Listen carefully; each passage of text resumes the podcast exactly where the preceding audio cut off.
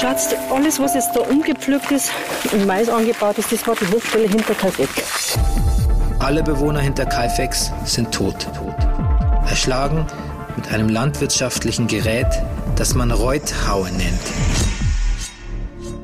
Vier Tote übereinander zu stapeln, hat nichts mit Emotionalität zu tun. Das ist ein rein pragmatisches Verhalten.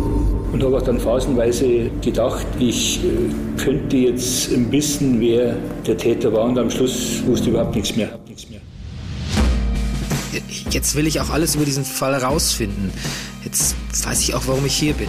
Und wir werden jeden Experten fragen, den wir kriegen können. Das war schon relativ berechnend. Er war entschlossen, die ganze Familie auszurotten. Wir werden über jede Theorie sprechen, die es gibt. Und wir werden nochmal alles ganz genau durchgehen.